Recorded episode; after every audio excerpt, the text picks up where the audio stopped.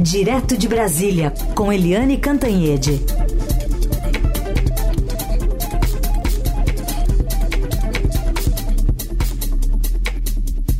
O sobrenome da ministra não é Daniela Turismo, mas Daniela Carneiro.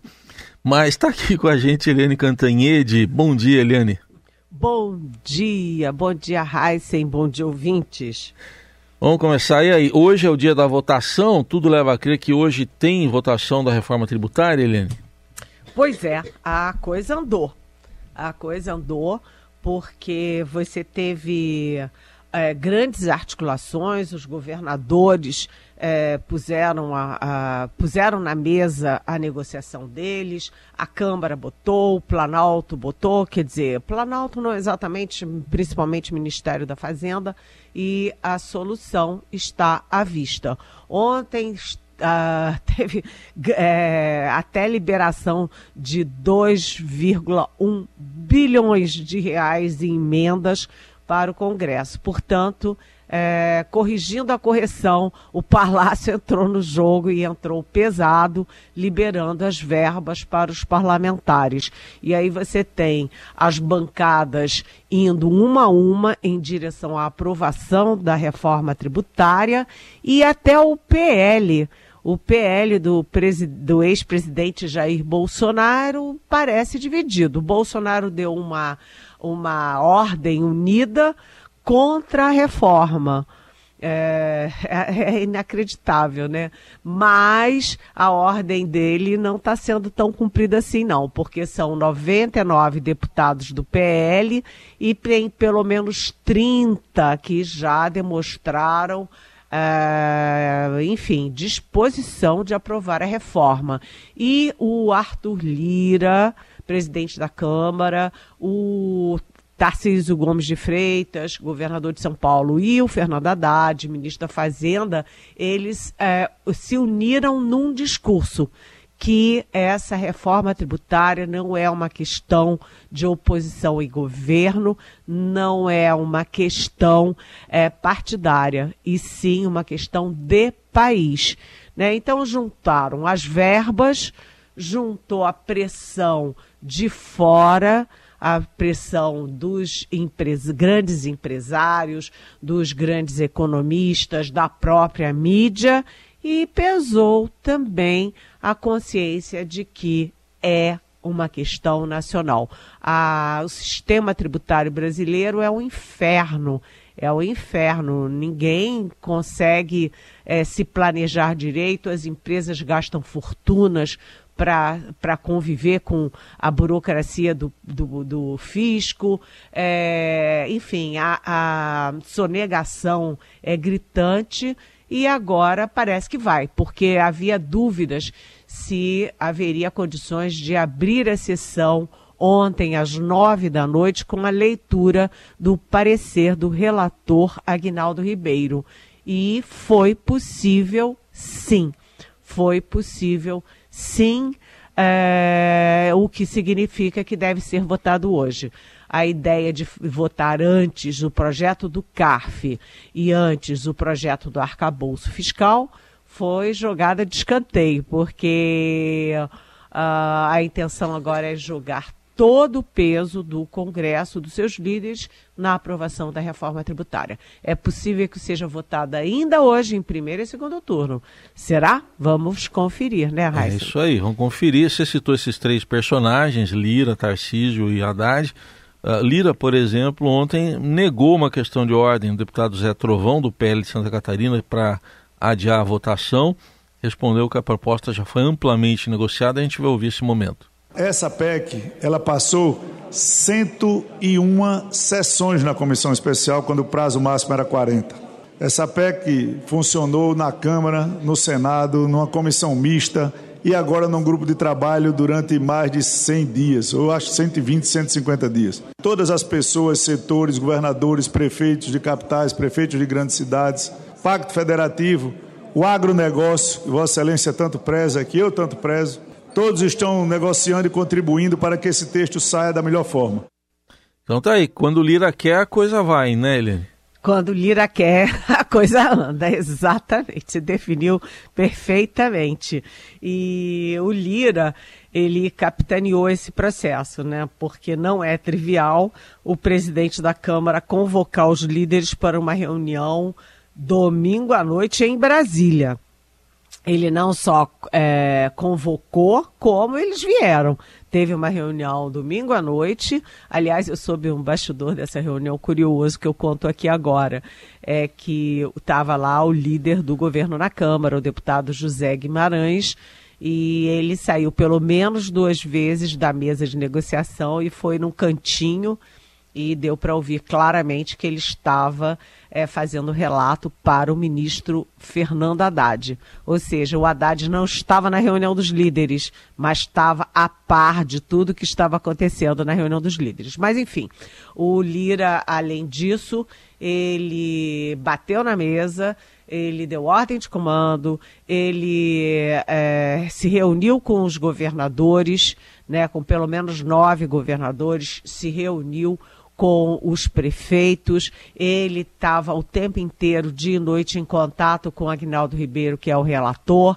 Ou seja, o Lira foi o carro-chefe dessa negociação. Aliás, né, quando a gente vê que o, o Lula liberou 2,1 bilhões de reais em emendas, quem estava por trás é, soprando no ouvido do Lula, olha, é melhor fazer, é melhor fazer, foi o Lira. Agora, é, o Tarcísio Gomes de Freitas também foi decisivo, porque ele é que articulou ah, os governadores do Sul e do Sudeste, né, que estavam vendo ali, olha, um conselho federativo, do jeito que está na proposta, vai ter 16 governadores do Norte e do Nordeste, que são os países mais pobres. Ou seja, os mais pobres vão ter vantagens e nós, os mais ricos do Sul-Sudeste, vamos ficar chupando o dedo. Então ele fez é uma proposta mista, que além dos votos dos estados, estados estado, né, são 27,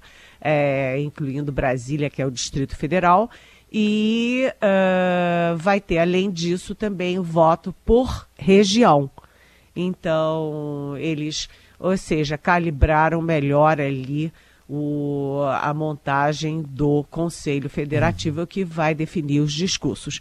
Bem, e hoje o Tarcísio Gomes de Freitas tem uma reunião que vai ser muito importante com Uh, o presidente do PL, Valdemar Costa Neto, e o próprio Jair Bolsonaro, para tentar convencê-los a, pelo menos, liberar os votos dos 99 deputados do PL. Vamos ver se o Tarcísio, que aliás nem é do PL, é do Republicanos, terá sucesso nessa investida. E o outro personagem é o Fernando Haddad. O Fernando Haddad, nesse caso, trabalhou em silêncio para que a proposta de reforma tributária não tivesse o carimbo de uma proposta do Lula ou uma proposta do governo, fosse mais um caso do país. Mas ele atuou intensamente mente, conversou com governadores, com prefeitos, com o Lira o tempo inteiro, com o relator, ou seja, esse trio é que garante a vitória. Agora é esperar a vitória mesmo, né? Uhum. Vamos ver o que, que vai acontecer.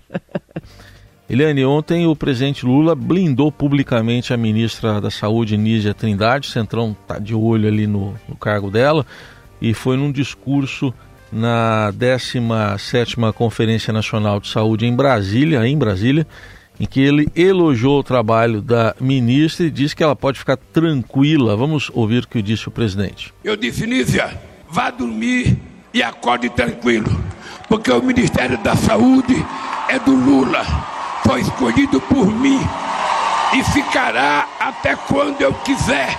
E eu tenho certeza que poucas vezes na vida a gente teve a chance de ter uma mulher no Ministério da Saúde para cuidar do povo com o coração, como a mãe cuida dos seus filhos.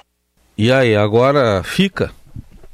É, pois é, não, ela o tempo inteiro é, o, o Centrão é, pressionava para ter o Ministério da Saúde, mas A resistência começa com o ministro das Relações Institucionais, o Alexandre Padilha, o Planalto todo, Lula, a própria eh, primeira-dama Janja Lula da Silva e também os colegas ministros, o ambiente da saúde, né, da medicina e a imprensa, né? Se a gente olhar os colunistas todos, todo mundo encampando muito a posição da Nízia Trindade, que é, enfim, foi presidente da Fiocruz uh, na pandemia, muito bem sucedida, muito elogiada como técnica e agora é blindada publicamente pelo presidente da República. Então, quando Lula faz isso, ele está dizendo para o Centrão: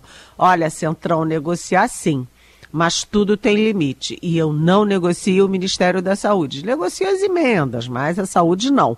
Então, Nízia Trindade fica, mas é claro que o Centrão não vai deixar isso tão barato e não vai desistir tão fácil. A expectativa agora é que o Centrão é, mova a mira para o Ministério do Desenvolvimento e Assistência Social, que a gente costuma chamar de Ministério do Bolsa Família. Com o Bolsa Família fortalecido, com mais dinheiro, mais gente é, no Bolsa Família, o Ministério ficou muito fortalecido, inclusive com o orçamento que disputa com o orçamento da saúde, que é considerado o maior orçamento da esplanada dos ministérios.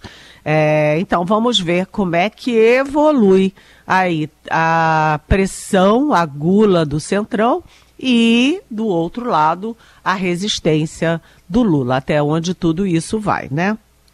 Aliás, esse ministério tem à frente um petista, né? O ex-governador do Piauí, Wellington Dias, né, Eliane? Exatamente, ele é petista e tem o apoio do chefe da Casa Civil, que é o Rui Costa, é, que também é do PT. Os dois, o Wellington Dias no Piauí e o Rui Costa da Bahia, foram governadores na mesma época. Então, o Rui Costa está é, defendendo a posição do Wellington Dias, assim como o Alexandre Padilha defendeu com unhas e dentes a posição da Nízia Trindade. Bom, e hoje tem a expectativa, digamos assim, de saída da ministra do Turismo, Daniela Carneiro. Finalmente deve mesmo ser anunciada hoje, Helena?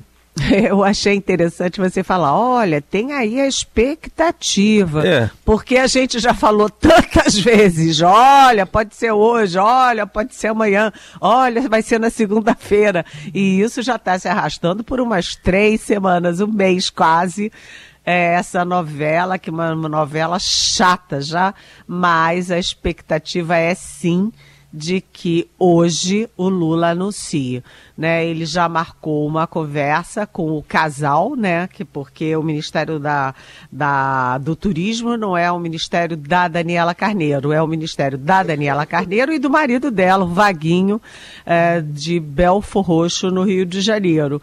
Então, eles não vão sair de mãos abanando. Ontem, a Daniela Carneiro estava lá na, nessa conferência em que o Lula ratificou o nome da Nízia. A Daniela Carneiro se comportou como se fosse ministra para todo sempre, tirou foto com Lula, com a Janja, etc. Mas todo mundo sabe que ela está com os dias contados e hoje passa a estar com as horas contadas e a expectativa é de que ela, é, ela e o Vaguinho saiam bem dessa história toda, porque o Vaguinho conseguiu negociar com o presidente a construção de um instituto de educação avançada lá em Belfor Roxo, no Rio, e também de um hospital oncológico também em Belfor Roxo. E a Daniela Carneiro sai do ministério, mas vira vice-líder do governo para continuar tendo algum tipo de exposição, algum tipo de holofote. E agora vem aí quem?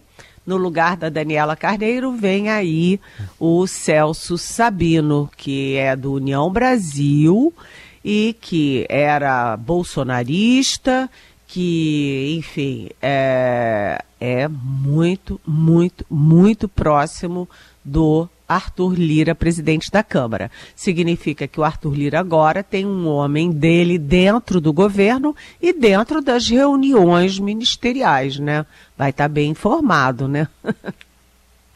é, então, acho que esse tempo todo, né, que você falou, é, a gente ficou esperando muito tempo. Acho que deu tempo para ele apagar todas aquela, aquelas postagens, né, Eliane, contra o presidente Lula. Pois é, ele não era apenas pró-Bolsonaro, Celso Sabino, como ele era anti-Lula, anti-PT. Né? E assim, pesadamente. O Lula deixou de nomear o deputado Elmar Nascimento, da Bahia, é, do União Brasil da Bahia, exatamente porque o Elmar Nascimento tinha votado no Bolsonaro. E agora o Elmar não foi, que é o líder do União Brasil na Câmara, mas vai o Celso Sabino, seis por meia dúzia.